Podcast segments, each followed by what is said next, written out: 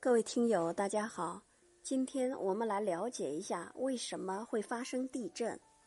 绝大多数的地震由地壳运动所引起，刚硬的岩石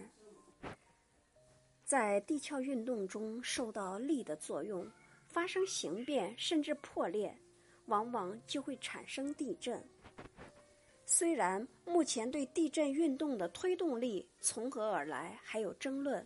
对地震产生的根本原因也有很多推测，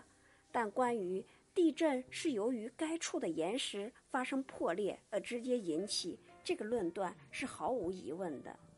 绝大多数地震的发生是由于该处地下的岩石产生了新的断裂，或原有的裂缝再次发生错动。强烈的地震则多发生在地下原有断裂的地方。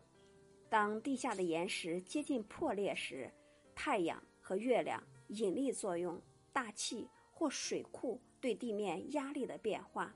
都可促成破裂，从而引发地震。地震也常常伴随着火山爆发，大量炽热的岩浆从地层深处喷出，其体积迅速膨胀，冲击地壳，因此会引起地震。